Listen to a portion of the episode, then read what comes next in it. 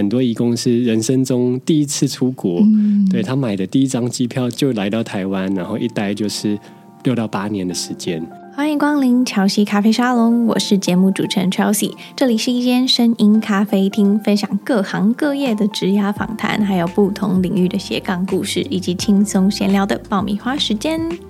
Hello，大家最近的你过得好吗？那如果有在 Instagram 上面看到我的朋友呢，应该呢就会发现八月底我开启了欧洲的旅居计划。那最近呢刚抵达两周左右，那忙着处理各类的生活大小事啊。那对于一个初学法文的人，实在不是一件很容易的事情。然后也真正在这边体会到一天只做一件事的法式效率，这样。那一路上其实受到很多人的帮助，也听了很多不一样人的故事，像是他们为何而来啊，为何出走等等。那未来也会透过节目呢，分享这些故事给大家，也欢迎大家到我的 Instagram 告诉我你想要看哪类的故事啦。再来呢，想要分享一个创业的资源，提供给最近有想要创业或者是一直有创业计划的朋友。一直以来，我们分享了很多的创业故事，像是从心法到实际的执行层面。那这次呢，想要来分享文策院的文创产业专属贷款方案，整理两个方案提供给大家。第一个呢，是只要你的公司是成立五年以内，负责人的年纪是在四十五岁以下，可优先选择文创产业的清创贷款。那对象呢，包含不管你是有 Podcast 或是影像工作室、YouTuber、书店、杂志等内容产业，只要贷款金额是一百万以下呢，就可以免计划书与担保品，而且最长呢提供五年的利息补贴，非常的优惠。那如果不符合清创贷款的年龄资格的话呢，也可以试试升级转型贷款。如果贷款金额是在一百万以下的话呢，不用开审议会，也提供八到九成的信用保证，最长五年的利息补贴。那以上的方案呢，如果透过文策院申请呢，都会有专人辅导送件，不用怕与银行沟通有困难。那想要知道这两个方案的更多资讯呢，可以到资讯栏点选线上说明会的连结，有网络的地方都可以参加哦。所以。不论你在哪里呢，都可以上线参加。有兴趣的朋友可以去听听看。今天的主题呢是社会设计。那与过去的平面设计啊、动画设计、室内设计等我们熟悉的领域其实比较不一样。社会设计呢，其实是以人为本出发。一开始呢，从关注的族群身上找到困难跟需求，然后再做出小实验。那好的社会设计呢，是可以看到由其中而延伸的影响力的。那这周邀请的来宾呢，是关注与倡议东南亚移工的 NGO One Forty 的创办人凯翔。One Forty 专注于培力东南亚义工，让义工在台湾的跨国旅程持续学习实用的知识技能。那除了是适应在台湾的异乡生活之外呢，回国后呢，也更有不一样的能力，打破贫穷的恶性循环，为自己、家人还有下一代创造更好的生活，让我们一起来欢迎他。今天呢，我们邀请到 One Forty 的 Kevin，Hello，Hello，Chelsea。那在开始之前呢，想要先请你用一句话来介绍自己。哇，每次这个一句话都是最难的。对，那如果要用一句话，我觉得我是一个看到事情就很想要去有所行动的人。就是一个会行动的人，但蛮冲动的。行动跟冲动其实就一线之隔。嗯，所以其实从大学毕业，然后想要往 NGO 发展，哎，就很冲动的去做了志工，去真的去体验看看到，哎，想要为义工做些什么，就真的很冲动或行动的成立了一个组织。到现在，我觉得是一个行动派。嗯，你刚刚提到一个关键字，就是 NGO，那也是我们今天的主题。那想要先稍微请你介绍一下 One Forty 这一个组织，然后还有就是你刚刚提到说你们关注的是移工的议题，以及为什么你想要就是以这个议题着手，然后下去就是成立这个组织。好，嗯，One Forty 是一个成立今年第七年的非营利组织。对，那我们关注的就是在台湾的东南亚移工。那这些移工来自印尼、越南、菲律宾和泰国。那其实到现在已经全台湾有七十万的移工了。那我们主要在做的事情就是，我们有一个移工学校。那这个移工学校就是专门让这些移工在台湾，他在放假的时候有一个地方可以来学习学习中文啊，学习认识台湾的文化，甚至是学习一些他未来要回到他自己的家乡，想要去开店、想要找工作的一些技能。所以这个学校就是我们一直以来在做的这七年来。那另外一方面，其实我们也很希望说，让更多的社会大众去理解这些移工背后的故事。对，因为其实每一个移工他来到台湾，他这个跨国旅程里面，其实也都是蛮辛苦的。他要离开家人，甚至是很多移工是人生中第一次出国，嗯、对，他买的第一张机票就来到台湾，然后一待就是六到八年的时间。所以我们希望让更多人去理解这些移工他在。跨国之间的这一段旅程，他会经历些什么？然后去更能够同理说，哇，这样子是一个很不容易的旅程。然后不只是把他们当做是一个好像比较廉价的劳动力，而是真的可以去理解他们背后的故事，然后可以去，甚至是从这些义工身上可以去，反而学到很多我们原本不知道的东西。那这就是万波里一直以来在努力做的事情。哎，你刚刚有提到就是移工的议题，然后还有你自己对于就是 NGO 这个这一方面，就是从大学的时候就很感兴趣。可是我们会发现说，其实现在有社会上有很多议题，那是什么契机让你想要选择这个议题作为，就是还有真的为他去成立一个就是非营利组织？其实这真的是一个慢慢探索的过程，然后不只是在探索哪一个议题是最。对我来说最值得去投入的，那其实，在退后一步，其实就是回到我的理想生活是什么？对，那那个时候大学的时候是商学院，那就看着旁边的同学，就是很积极的在找实习啊，去银行，然后去那个行销公司，然后去科技业当 PM。那我自己就一直在思考说，那我以后到底想要过什么样的生活？那生活当然包含了做什么样的工作，什么样子的职业发展。对，那其实那个时候我很喜欢阅读，对，然后就读到很多就是全世界各地的一些，不管是 NGO 或者是社会企业的一些故事，包含有一些是在呃南美洲啊，在印度，在非洲，然后特别是我读到一个无国界医生的故事，对，那。这个是一个组织，然后让全世界有医学专业背景的人可以到那些战乱的现场去抢救那些无辜受伤的民众。我看了那个故事就很感动，因为虽然我自己不是医生，所以不可能加入无国界医生，对，但是。就看到说哇，能够运用自己的专业，然后来做一份工作，这份工作是对整个社会是有所帮助、很有意义的。那我觉得这就是一个对大学生的我来说是一个很梦幻的工作，所以才慢慢的开启说，哎，就是尽管是商学院毕业，好像很少人在大学毕业以后就投入非营利组织 NGO 的这一条路，但对我来说就很想要。试试看，所以就开始了这样子的一个算是探索之旅。嗯，那你期期间就是你要爸妈或者是家人朋友，就是看得懂你在做什么？看不太懂，呃，最近懂了，对，最近对，最近因为有一些媒体报道跟有机会像上 Podcast 来分享，嗯、所以可以回顾说这创业这七年来我到底做了哪些选择，嗯、那以及当然也看到了一些些成绩。对，但是在刚开始确实是一个很少人了解，甚至是因为这不是一个正常的选项。对，那对，尤其是商学院的毕业生，没错。所以当我跟周边的朋友或者是长辈说：“哎，我想要来做 NGO 的工作”，其实大部分的人是不理解的，甚至是马上会跳出一些：“哎，那在 NGO 工作是不是完全都没有薪水？那、嗯、那你要怎么活下去？”对，或者是会觉得在 NGO 工作可能好像很悲情，在路上要募发票，对，或者是也有人会说，那你应该是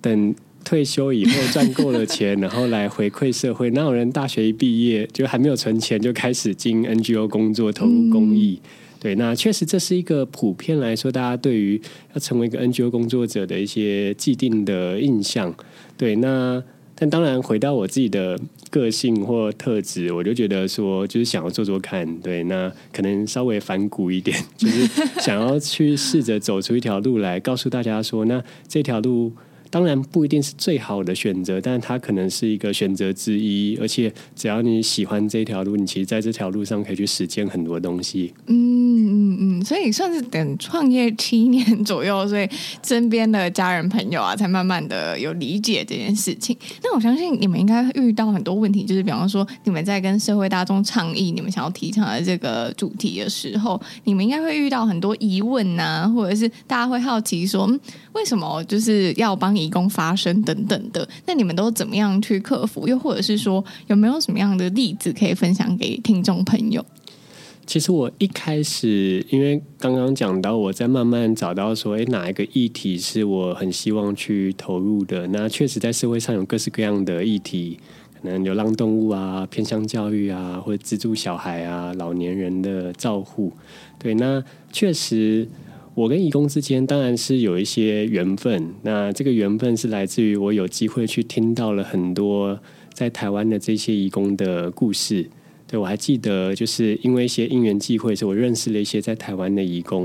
然后我跟他们约在台北车站的大厅。对，那因为礼拜天的台北车站大厅，很多义工会坐在那边，那是他们相聚的一个地方。对，但但却很少有台湾人会坐进去。对，那那个时候就是我刚好认识一些移工，然后他们跟我分享了很多他们为什么选择要出国，对，那以及他为什么选择来到台湾，他在台湾可能已经待了六年八年的时间，他一开始遭遇到哪一些的文化冲击，跟怎么样慢慢的适应，然后很多人也会跟我分享说，他们诶在台湾已经待了一段时间，可能也很努力的存钱，然后他们希望他们。回国以后有自己的一些小梦想，有些人想要开一个咖啡厅啊，有些人想要去就是开一个服饰店，或者是想要找到好的工作。对，那我其实就是从这一个又一个的移工故事里面，然后去感觉说，哇，就是每一个人其实都很辛苦，但是在这些辛苦的旅程里面，他们也是很正向、很乐观的，甚至是很努力的去。不只是为了他自己更好的未来，而是他可能承担了他背后整个家庭，他有这样子家庭的责任，然后希望在这段旅程里面可以让他家人的生活，让他儿子女儿未来的教育可能可以更好。所以我觉得有一个很感动的是，当我问他们梦想的时候，这些义工跟我分享梦想都是包含着别人的，就包含着他们的家人，然后包含着他们的小孩。但我觉得这其实是一件。很伟大的事情，因为我自己在思考我以后想要做什么的时候，我都会只从我自己来思考。哇，我想要去环游世界啊，我想要去哪里玩？对，那其实就是因为这些义工的故事，其实在一开始听到他们的故事的时候，就已经很启发我了。但我有一个直觉，是我可以从这些义工故事里面去让我自己对这个世界有更多的了解，让我自己成为一个我更喜欢的自己，然后看世界角度也会更。宽广，对，那这个其实是一个起心动念，因为这一些故事的连接，对，那但但其实很冲动的要成立一个组织，其实还有另外一个原因，就是我还记得那个时候印象很深刻，我有机会听了很多义工的故事，但是一方面我打开手机、打开电视，又会看到很多新闻媒体在描述外劳的时候，哇，那是一个很。负面有很多刻板印象，好像喝酒啊、打架、吸毒，我就觉得哇，两群人好像是完全不一样的人，但是明明就是同一群人，对，所以那个时候有一个蛮大的动力，就是既然我很幸运的得到了这些义工的信任，他们愿意分享他们的这些旅程故事给我，那我又看见了很多的社会大众对于义工的刻板印象和偏见。我就很希望做一些什么事情，让不只有我可以去听到这些故事，让更多人都可以有机会去听到这些故事。那这个是一个很强烈的想要成立 One Body 的一个念头。嗯，对，我觉得刚刚在听你分享的时候，就我想要的从分享一个故事，就是我之前在大学的时候，然后我们因为呃大二的时候都要做一个专题，然后那时候做的专题其实就是移工议题。所以你刚刚说你就是走到台北车站，然后跟他们一起就是聊天那件事。是我有做过，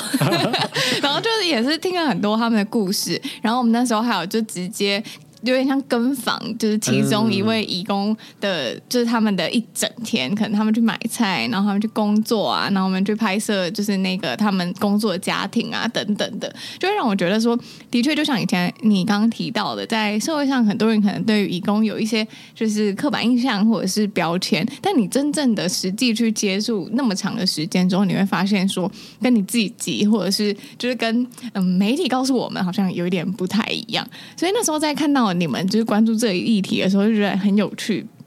然后也觉得说，哎，真的就是有台湾人愿意为了这个议题，然后做一些倡议等等的。然后你们还有推出，就是我知道在今年的时候，你们有推出那个好书办学习计划。然后我觉得也是把就是社会设计这件事情，等等于说是带入了 NGO 组织，或者是说透过 NGO 的角度来去看社会设计这件事。然后我也想要请就是凯翔分享一下这这一块。然后还有，哎，你们为什么会从义工学校，然后到好书办学习包这个计划，这样。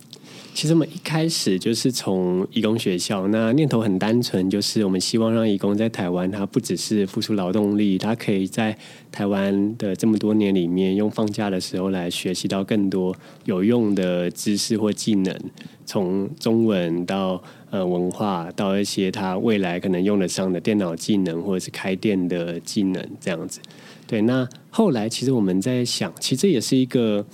在设计一个服务的时候，不断的要去思考说，怎么样子才能真正的帮助到这一些想要服务的人。那我们在做了一段时间，其实很成功，是因为因为我们在台湾很少有义工学校，所以这对义工来说是一个哇很抢手，然后就是大家都觉得很想要来上。但是我们马上就意识到一件事情，就是虽然我们的教室里面都坐满人，对，但是其实。全台湾各县市都有移工，然后很多人因为距离的原因，然后没有办法来到我们的教室上课，甚至连离岛都会有很多的移工。对，那甚至很多的看护，他如果是在家里面照顾老人家，其实是很少放假的，可能一个月才放一天，或者是三个月才放一天假。我也有听过一年都没有放假的。对，那这些义工他们开始来跟我们说，他们也很想要学习。对，那有没有什么样子的机会？我觉得就是面对到这些的需求，会让我们团队回去思考说，那我们要怎么样子去进一步去设计一个新的服务模式，可以让更多人都可以参与其中。所以这就是为什么我们到后来研发出一个叫做“好书办学习包”的计划。那原因很单纯，就是我们就想。诶，大家来到我们的教室上课，拿到课本。那如果他不能出门，我们干脆把课本寄到你家，给你开始上课。所以那个时候，我们就每一年我们开始呃印制大概四千份的一个学习包。那这个学习包就是专门给这些刚到台湾的移工，因为他刚到台湾其实是最需要那个学习跟适应的，所以我们就开放义工来申请，然后就把这些学习包寄到他家。这个计划一上线的时候，就有四千多位的印尼人来申请，然后来自全台湾各地。对，那我们就经过筛选，我们就真的把这学习包送到他家里面，他就可以在呃自己的家里就可以开始学习。对，那进一步就是我们也在想，他不只是看看课本而已，因为如果自己读课本很容易。哇，好像很，很无聊，然后就去做别的事了，就开始滑手机。对，对，对，对，对，所以我们也在思考说，哎，那这个实体的课本搭配一个线上的母语的老师，跟着他，可以每一个课本的每一个单元，可能有固定的进度、教学的直播，甚至是一些小测验或者是学员的一个线上社团，让他觉得，就算我一个人在家，我也是加入了一个线上学习的社群里面，可以互相认识。嗯，这个就是后来发展出来的好书班计划。对，那这样子的概念，其实我们背后在谈的就是社会设计 （social design）。对，那因为其实现在很多人在谈设计，从过往的平面设计、空间设计到产品设计，其实现在比较。新的有人在谈的概念就是社会设计，嗯嗯、对，那 social design 就是我们怎么样子面对一个社会问题，那它设计的并不一定是一个产品或是一个空间，而是去设计一个 solution，一个解决方案，可以去有效的回应这一些社会问题，有效的去协助这一些想要帮助的一群人。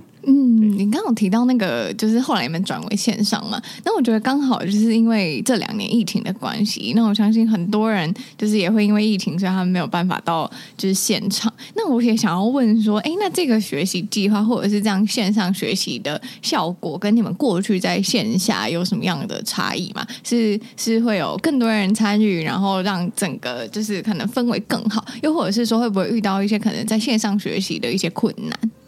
嗯，我觉得第一个很明显的就是，呃，因为这样子的线上学习，所以呃，能参与的义工变得更多了，而且在全台各地都可以参与，所以到现在为止，已经有三千多位的义工参与我们的这个学习包计划。那它其实历时可能呃六个月到一年的时间，它就是有一个学习历程的。对，那、那我们就会看到说，在这个社团里面，大家就会定期的分享他们的作业，然后他们我们有一些作业是让他跟他就是的雇主或照顾的阿公阿嬷有一些互动，所以他们就会拍一些照片啊，或者写一些心得。其实这就是一个创造一个线上的社群感。对，那我觉得这个是呃，透过线上更可以做的，因为这样子学习，它不只是来到一个外面的教室，而是他就在他的生活。的日常里面去学习，那我们也希望说，这样子的一个学习包，它不只是协助义工而已，而是我们怎么样子去延伸更大的效益，就是很多的义工在家里面当看护照顾老人家，那我们希望这个学习包其实是促进一个他跟他的长辈、跟他的雇主都可以有一个更好的互动和交流，所以我们也觉得说，这样学习包其实在协助全台湾很多很多个家庭，那。也让雇主可以知道说怎么样子跟这个义工有更好的互动。诶，那我也很想要问，就是比方说在就是嗯这个学习包计划之后，然后有没有一些义工朋友或者是嗯义工的雇主，他们给你们的一些回馈，或者是其中他们之间发生的故事，可以分享给我们？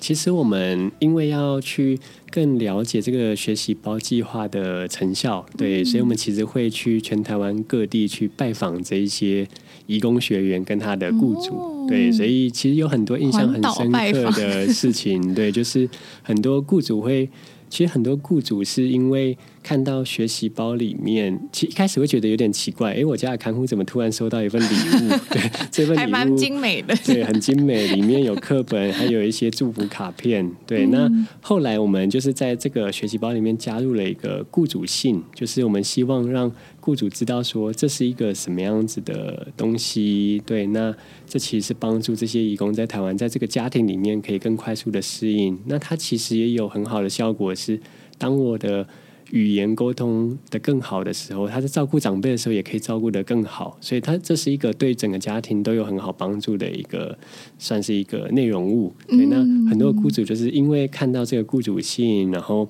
知道了 One Body 这个组织，甚至是会点进来我们的官网，然后主动来联络我们说：“哎，那谢谢你们提供了这样子的东西给我家的看护。”那因为很多雇主其实不知道要怎么样子跟这个看护来。沟通跟适应，对，那这个是就是我们在不管是从网络上收到很多雇主的回馈，或者是我们直接到雇主家去做拜访的时候，他也讲了很多，就是怎么因为这样子的教材包，让他们有更多的机会去了解彼此，然后至少在中文沟通上都可以更顺利了。甚至是很多的雇主也因为这样子的教学包，所以他也对印尼的文化更有兴趣，去认识穆斯林，然后认识一些。印尼的食物，甚至是叫他们家的看护，觉得哎，你也可以做一下你的印尼食物，然后就是透过食物来交流。那我觉得这就是一个我们想要达到的效果了。嗯，我觉得回到就是刚刚提到社会设计这一件事情，那你们当时在做，就是可能整个定义问题啊，然后后来发现说，哎，问题是什么？然后一直到了后面去解决方案，这一整个过程里面，我相信应该是花了蛮多时间的。那我想要请就是凯翔分享一下，就是在做这一些事情的时候，那你们呃在其中，或者是从过去的经验里面，你们怎么样去会诊你们现在就是这些义工朋友们遇到问题，然后以及到后面提出一个解决方案，这之间的流程大概会是长怎么样子？其实，在整个社会设计的流程，对，那确实不容易，对，因为那是一个不断的，有点像不断回圈的过程。那最基本就是一定是要以人为本嘛，那所以我们其实会不断的去访谈这些义工，那甚至不一定是用聊的，有时候是观察义工的行为，在社群上面的行为，或者是他的学习的一些行为。对，那用各式各样的方式去了解说义工碰到的问题，以及我们怎么样子有机会去解决。对，因为他们碰到的问题里面，可能有一些问题是比较根本的，有一些问题是是结果，所以要去找到那些问题背后的问题到底是什么。这在团队里面就要一直去不断的辩证。嗯，对，因为可能他因为语言不通，所以可能跟长辈之间没办法沟通，所以会被责骂，或者是照顾的不好，所以雇主对这个看护失去信任。那失去信任就比较是结果。那它的原因可能是因为语言不通的原因，嗯、所以这个就是在团队内部，我觉得很难。但是不断的要去思考说，哎，那到底什么才是问题背后的问题？我们要针对这个最根本的问题去解决。对，但是还有另外一个面向就是。并不是所有的问题团队都有能力去解决，可能有一些是法规的问题。那当然，他也可以去，比如说向政府倡议去修改法规，但它可能是一个五年、十年的的过程。所以要怎么样子去找到团队是有能力，那甚至是能够做得好的面向去切入，然后又可以及时的产生一些协助。那我觉得这确实很难。他有他就是不断的找一个 solution，然后再跳回来说，那我们要重新开始找，然后这样不断的回圈。对对对，这个力道拿捏也是蛮重要的。没错，就是 不能太多，那也不能太少，这样子。嗯、那我觉得在呃 NGO 这样子的组织，大家都会对 NGO 有一些误会，这样就觉得。就像你刚刚前面提到的，可能是可能不知道要怎么样赚钱，又或者是说好像都是在做善事等等的。那在这个过程里面，我相信 One Fourteen 也应该持续在倡议 NGO 组织到底是什么。那我想要就是先请你，就是以可能现在创业这么多年来，那你觉得如果你要去定义 NGO，或者是定义你们正在做的事情的时候，你会怎么跟大家说？嗯，那一般我们讲 NGO 就会讲说它是一个非政府组织或者是非营利组织，嗯，对，所以一开始大家听到非营利，那一定就是诶，那它可能不是以赚钱为目的，对，那确实每一个 NGO 都会有一个它特定要解决的社会议题，或者是要去服务的一群人。对，那对于 One Forty 来说，就会是东南亚移工的这一群人，以及就是东南亚移工延伸出来的这一些社会议题，比如说民众对于移工的歧视，那它可能也是一个延伸出来的问题。对，所以 NGO 就是一群人，然后透过一个组织化的方式，然后想办法来解决这些社会问题。那主要的经费来源就会从民众或者是外界的捐款支持来推动的这个 NGO 可以持续的营运下去。你刚刚提到一个重点，就是可能民众的支持或者是政府的支持。那在这边的话，就是如果当大家像你们现在比较多人知道了，那当大家可能还不是那么那么认识你们的时候，你们都会做哪一些事情，然后来去就是倡议这些？其实这也是一个很有挑战的事情，就是说，因为 NGO 需要外界的捐款赞助支持，那那要怎么样子让呃台湾的民众去对于这个议题要有所连结，然后有所感动，然后会愿意去行动来支持？那我觉得这个就是其实每一个 NGO 都会面临的一个难题。对，那比如说从 One Body 在呃，耕耘的移工议题来说，就是很多人会觉得，哎，移工是外国人，对，那那哎，为什么不先帮助台湾的小朋友？对，或者是会有很多很多这样的疑问。那对我们来说，我们就要去找到这个议题跟呃社会大众的连结。比如说，对我们来说，移工虽然是外国人，但是很多的移工在台湾待了八年、十年的时间，而且他们深入在台湾的各个家庭里面照顾我们的长辈。其实很多的长辈可能人生的最后十到十五年是由这些看护陪伴着走完的，所以其实义工对于每一个家庭来说，它其实是一个很重要的存在的。其实我们已经不太能想象台湾没有义工的话会怎么样。嗯，对。甚至是我们也会去有一个连接，是其实我们在创造的不只是协助义工，而是让义工对于台湾有一个更好的台湾经验。那这个台湾经验其实很重要，因为每一年其实都会有大约三万位的移工从台湾离开，回到他的家乡，回到世界各地。对，那如果每一个义工都带着对台湾好的印象，他会觉得他是人生中最青春年华，这这些年在台湾是一个好的经验、好的回忆的时候，当他分享出去，那其实也是一个对整个台湾来说是一个很棒的国民外交。嗯，对。所以其实很多我们的捐款人，他其实其实是自己有一些。对于台湾在国际上，他希望可以去参与一些行动，可以让台湾在全世界各地。我们可能因为政治的原因，在国际上受常常受阻，但是如果从这样子的公民行动，其实是可以帮助全世界来认识台湾的。所以很多支持者会看到我们这样的行动，然后愿意支持。你是从你自己一个人，然后到现在已经有大概快二十位的，就是呃，算是伙伴一起加入。那在这个过程里面，你是怎么发现说，哎，我需要增加人啊，或者是怎么样去平衡？就比方说你刚刚提到的，可能会有预算经费的问题，然后到嗯、团队扩编，就我觉得这很难拿捏，所以也很想要问问看你在这里面之中的一些考量。哇，这真的很难耶，因为这其实就是经营一个组织，不管它是一个 NGO 或者是一个企业、一个新创 startup，那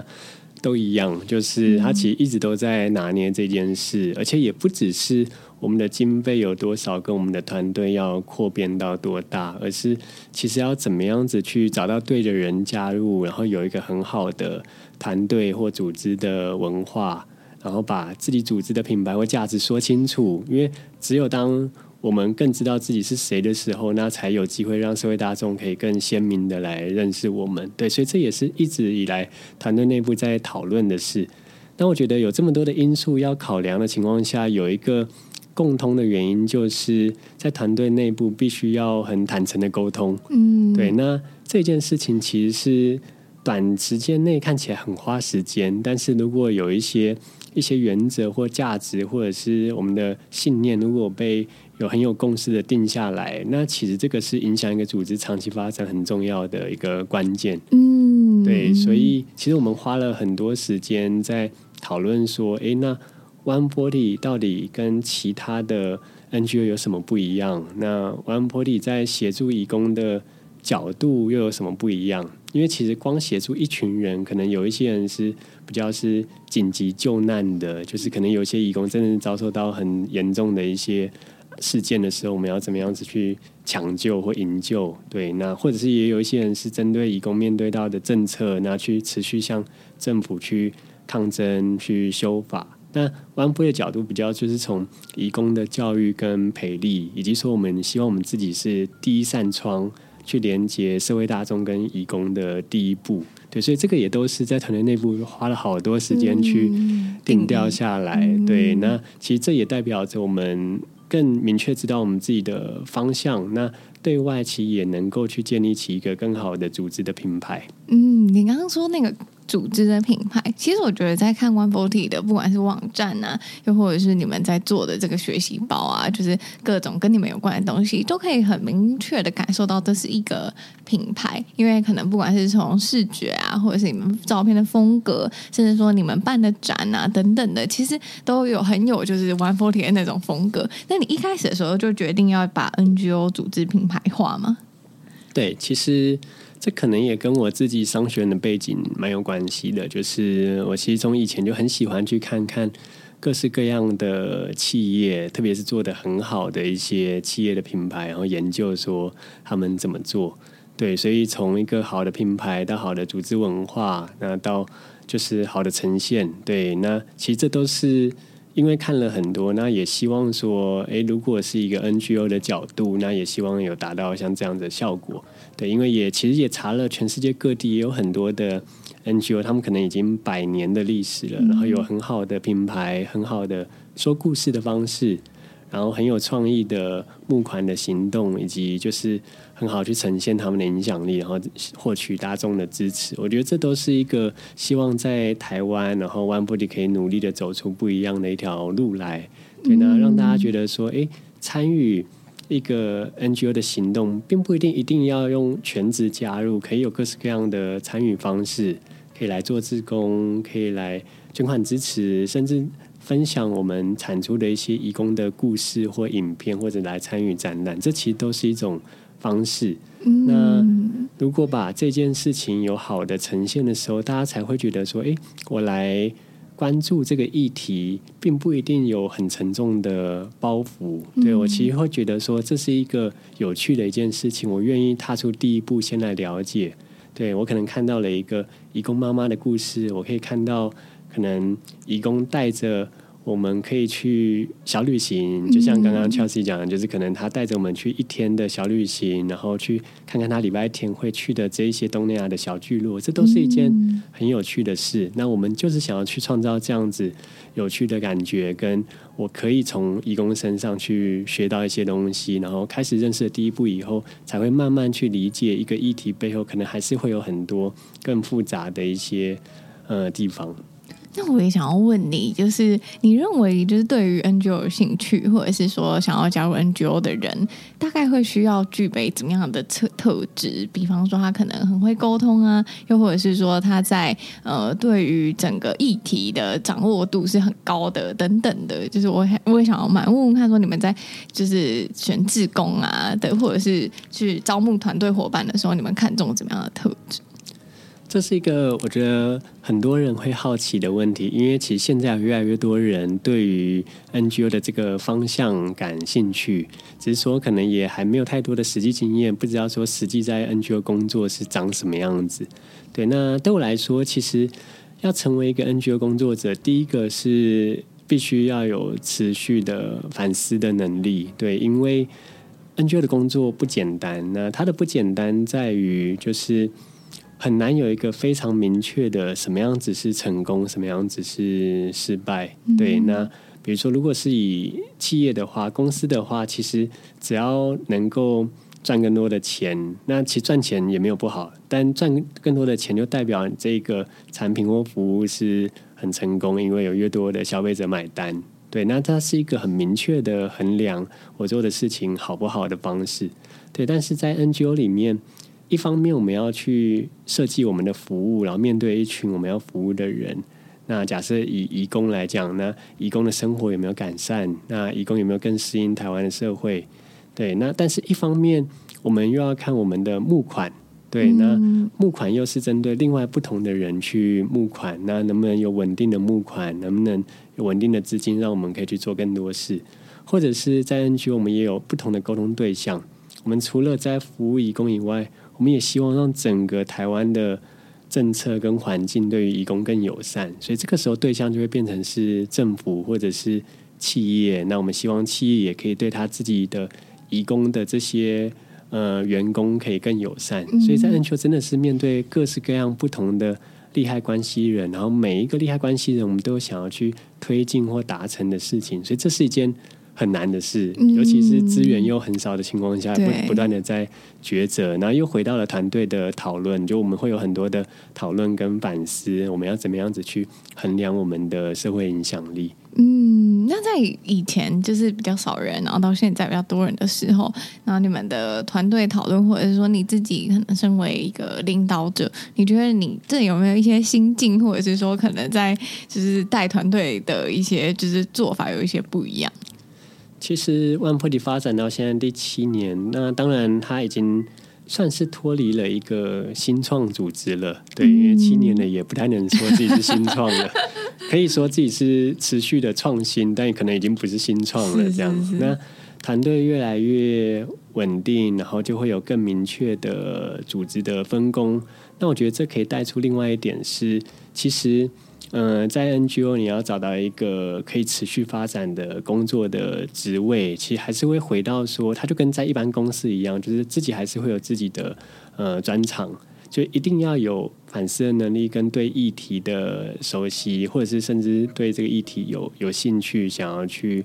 想要去贡献。但是回到每一个职位，在万波里也有专职的设计，有专职的募款，有专职的政策研究，还有专职的。教学，因为我们有义工学校，可以想象要运作一座学校，就要有教材设计啊、老师培训啊，或者学生社群怎么去经营。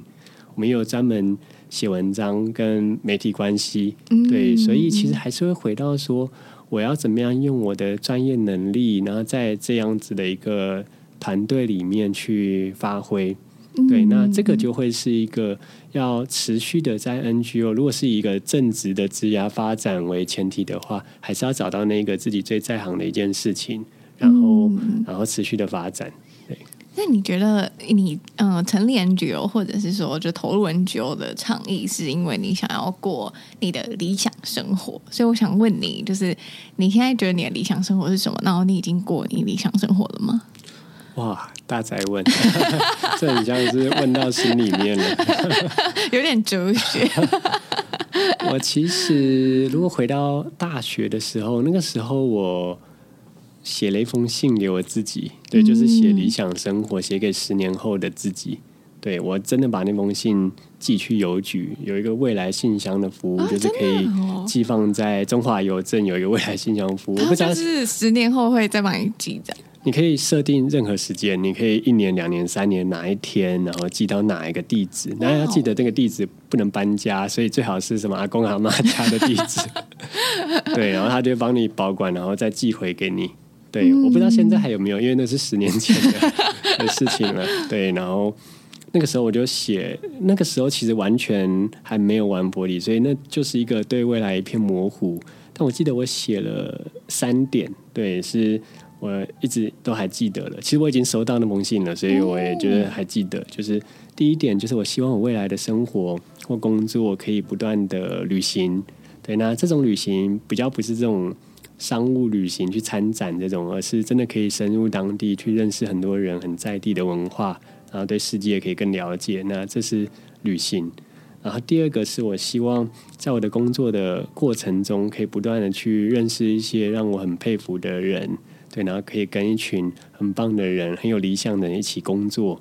然后第三个是，不管我做什么样子的工作，我希望可以去累积一些故事，不一定是我自己的故事，或者是我可以去看见别人的故事，然后我有机会去分享出来，可以去启发更多人。对，那。现在回头来看，我记得这三点应该说默默的在我心里面，倒不是说每次选择就把这三点拿出来勾，但是我觉得一直记得，然后慢慢的在每次选择里面可能更靠近一点。对，那如果想想我现在在万波里的工作，我觉得也。蛮幸运的，就是也或多或少都有达成的。嗯，对，比如说我们每一年都会去东南亚去拜访义工的家乡，这就真的很符合说，啊，这一些都是 都是公共课很少去到的地方，而且去到他们家，他们都会很热情的接待你，然后带你去当地的市场啊，各式各样的。对，那确实在 NGO 的这个领域，不只是我们团队自己的伙伴，而是有机会去认识各不同议题的这些伙伴。而且在 NGO 里面，其实那个竞争的关系会再少一些。其实大家都是在为了不同的议题做努力，所以其实这种交流的成本其实更高。所以我也觉得，真的是在这条路上遇到很多我觉得比我还还棒，然后很有理想的一些人，在世界各地在努力着这样子。嗯，对。那其实我也真的透过这些义工的故事，我希望去分享出来，可以让。更多人有机会可以从义工身上学到一些东西，因为我自己也觉得我从义工身上不只学到一些包含东南亚的文化或这些比较知识面的东西，而是回到更深层的是看到这些义工在这些旅程里面他们遇到的挫折跟困难，其实。回头看看我自己，都是一些小挫折，对对，对，所以就啊，就看了一下他们，然后再想了一下自己，就觉得其实对也没有什么难的，就继续尝试。对，所以我觉得这真的是从义工身上，然后让我学到的事。对，你们做了其实非常非常多的尝试，然后还有就真的也会推出很多不一样的解决方案。那我也想要问，就是 One Forty 未来有没有什么样的计划，或者是说你心里有没有一个怎么样的愿景，是希望 One Forty 可以达到的？哇，如果要说一个很远的愿景，就是。因为我们培训的这些移工是一个一个都会回到东南亚，所以其实像现在我们在光是在印尼就有好几百位我们的移工学员，然后他们都有各自的发展。对，那我很希望说，透过 One Forty 的社群，不只是在台湾，甚至是在东南亚各国都可以建立起返乡移工的这个 One Forty 社群，然后让更多台湾人可以有机会。到东南亚的时候，甚至可以去拜访这一些曾经来过台湾的这些义工学员，嗯、甚至比较脑力激荡一点。对，我的同事可能还没听我说过，就 是我很希望这些义工自己在家里面，他们也可以变成是一个 host。就很像是 Airbnb 这种，哦、然后可以让他可以持续的来接待台湾人，然后因为他们也会讲中文，可以介绍他的家乡、他的文化。我们可以去做一些小旅行，这个小旅行是一个跨国的小旅行，嗯、我可以去好几个在印尼爪哇岛上面的义工的家。那有些人是他自己开牧场，里面有一百五十头羊，然后可以跟你介绍说他怎么在做这个羊，哦、跟他以前在台湾的一些故事。嗯或者是有一些人是开餐厅，哇，你可以去吃，甚至是小帮手可以去帮忙。对，那我觉得这种一周两周，这是一个非常非常在地的体验。对，哇，我自己讲的都很想参加，对，这感觉很好玩嘞，而且他们就是真的很。很在地，然后又会讲中文。我觉得很多时候我们没有办法深入当地，是因为我们不会语言，或者是没有人可以跟我们沟通，所以我们可能只能去就是那一些观光树上面告诉我们的地方。但是有在地人带路的话，就会觉得你可以更深入这些民情。而且我觉得可能对于台湾人，就是在就是理解这些一共故事的时候，可以有更多元的面向。而且这真的就是一个。很互相的好的对待，就是我们在台湾，因为 One Forty，然后让这些义工在台湾有好的经验、好的学习。嗯，那他回去以后，他可以反过来，他来接待这些台湾人，然后可以去认识他的家乡跟东南亚的文化。对，那我觉得这就是一个我们一直想要创造的一个正向循环。嗯，你感觉就是 One Forty 的发展就是可以很多元。那你会觉得就是 One Forty 就是你一直想要做的工作，或者是一直想要做的事情吗？哦，当然，就是这个很肯定，可以，可以，可以。对，因为我觉得。呃，不断会创造出一些新的尝试，像刚刚的小旅行。嗯、既然在 Podcast 讲了，那就要开始做了。对，Chelsea 要记得报名。对，对对对，所以我觉得应该说到后来，我会觉得说，其实每一个议题它都是可以连接到很多很多事情的。嗯、就是我现在也并不觉得说，我们其实只专注在东南亚移工这个议题，因为其实从不同的角度来看。它其实是也是一个，比如说让台湾社会怎么样多元共融的一个方向，或者是呃，可能我们很常在讲女性培力，那其实很多的移工大部分都是女性当看护，嗯、对，或者是我也觉得我们是一个在做老年人相关的议题，因为怎么样让这些看护，因为可以有更好的语言沟通，他在照顾上可以更好，其实也是帮助这些。老人家在被照顾上可以更妥善的照顾，嗯，对，或者是像我刚刚讲的，其实我们也觉得这是一个外交的行动，就是让台湾在全世界各地有更好的形象。所以我觉得，只要真的对一件事情有兴趣，然后选择下去，你会看到各式各样的可能性。嗯，对，我觉得你的故事很适合说几句话。那最后面呢，我也想要请你推荐给听众朋友一句话，还有一本书。先从书来好了，就是呃，启发我投入这个议题的一本很重要的书，叫做《跨国灰姑娘》。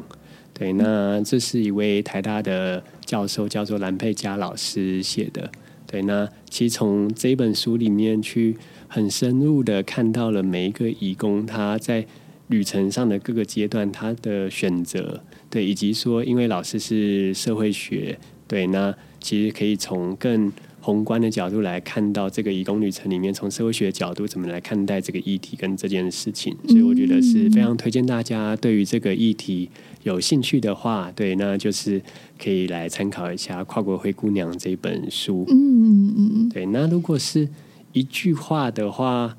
我很喜欢。其实不知道是谁说的，但但我很喜欢一句话，叫做他在讲一个社会的进步是怎么样子，就是一个社会的进步是取决于你怎么样子来对待这些不同语言、不同国家、不同文化的人。对，那其实我一直在思考的是，我们在做移工议题，其实反过来就是来看待台湾社会来怎么样子跟这些人来共处，因为这其实不只是。台湾会面临到的问题，它其实是在全世界各地，从移工到移民，甚至到难民，这个是全世界欧美或是各世界各地每个国家每个城市都在思考的一个问题。嗯，对。那比如说从美国的对于黑人的歧视要怎么样子去改善，或者是有很多的乌俄战争的难民到欧洲，或者是之前的叙利亚难民到。对，到西欧，到德国，对，那其实我们很希望说，从台湾开始，我们真的可以去建立一个好的 best practice，是我们可以去善待这一些异乡人。那这一些的行动，其实也有机会去启发到全世界各个国家、各个城市，呢可以把台湾这样子的尝试可以分享出去。嗯，好，今天呢，很谢谢 Kevin 的分享，谢谢。谢谢听完凯翔的故事之后呢，不晓得你有没有对于 NGO 有更不一样的想法还有想象？那他们呢，从二零一五年成立台湾第一个专属义工的学校，那二零一七年呢，也发展了义工的线上学习平台。就我觉得他们正在做的事情呢，还蛮打破 NGO 的刻板印象的，像比方说觉得 NGO 好像是只有做善事啊等等的这样子。比较呃单一的想法，那他们从品牌塑造、影像还有设计的地方着手呢，并提出创新的服务方案。其实我觉得能将议题的核心呢，透过不同的角度去传递出去，是一件很不容易的事情，也是需要花费很多心力的事情。然后最终呢，再找到这个议题跟群众的连接。那如果对 One Forty 有兴趣的朋友呢，也可以到他们的网站上面看看。也欢迎到我的 Instagram I am C H E L S E A C O M 分享你对于节目的想法。那我们下次见啦，拜拜。